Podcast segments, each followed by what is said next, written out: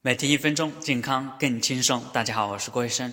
为什么很多人放不下痛苦？原因有两个：第一，找错参照物；第二，看不到希望。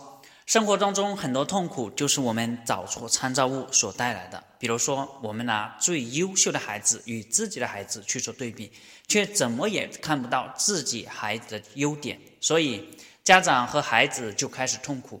我们拿成功人士与自己的老公或者老婆去做对比，看到呢永远是失望，我们的婚姻呢就开始痛苦。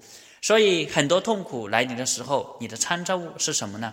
一旦找错参照物，你将在痛苦中很难自拔。如果找对参照物，你会轻松的放下。还有一点就是要看到希望，找到自信。痛苦就像你过河的时候身上背的包袱，你背的越多，那你过河的困难就越大。放下痛苦，就是轻松过河。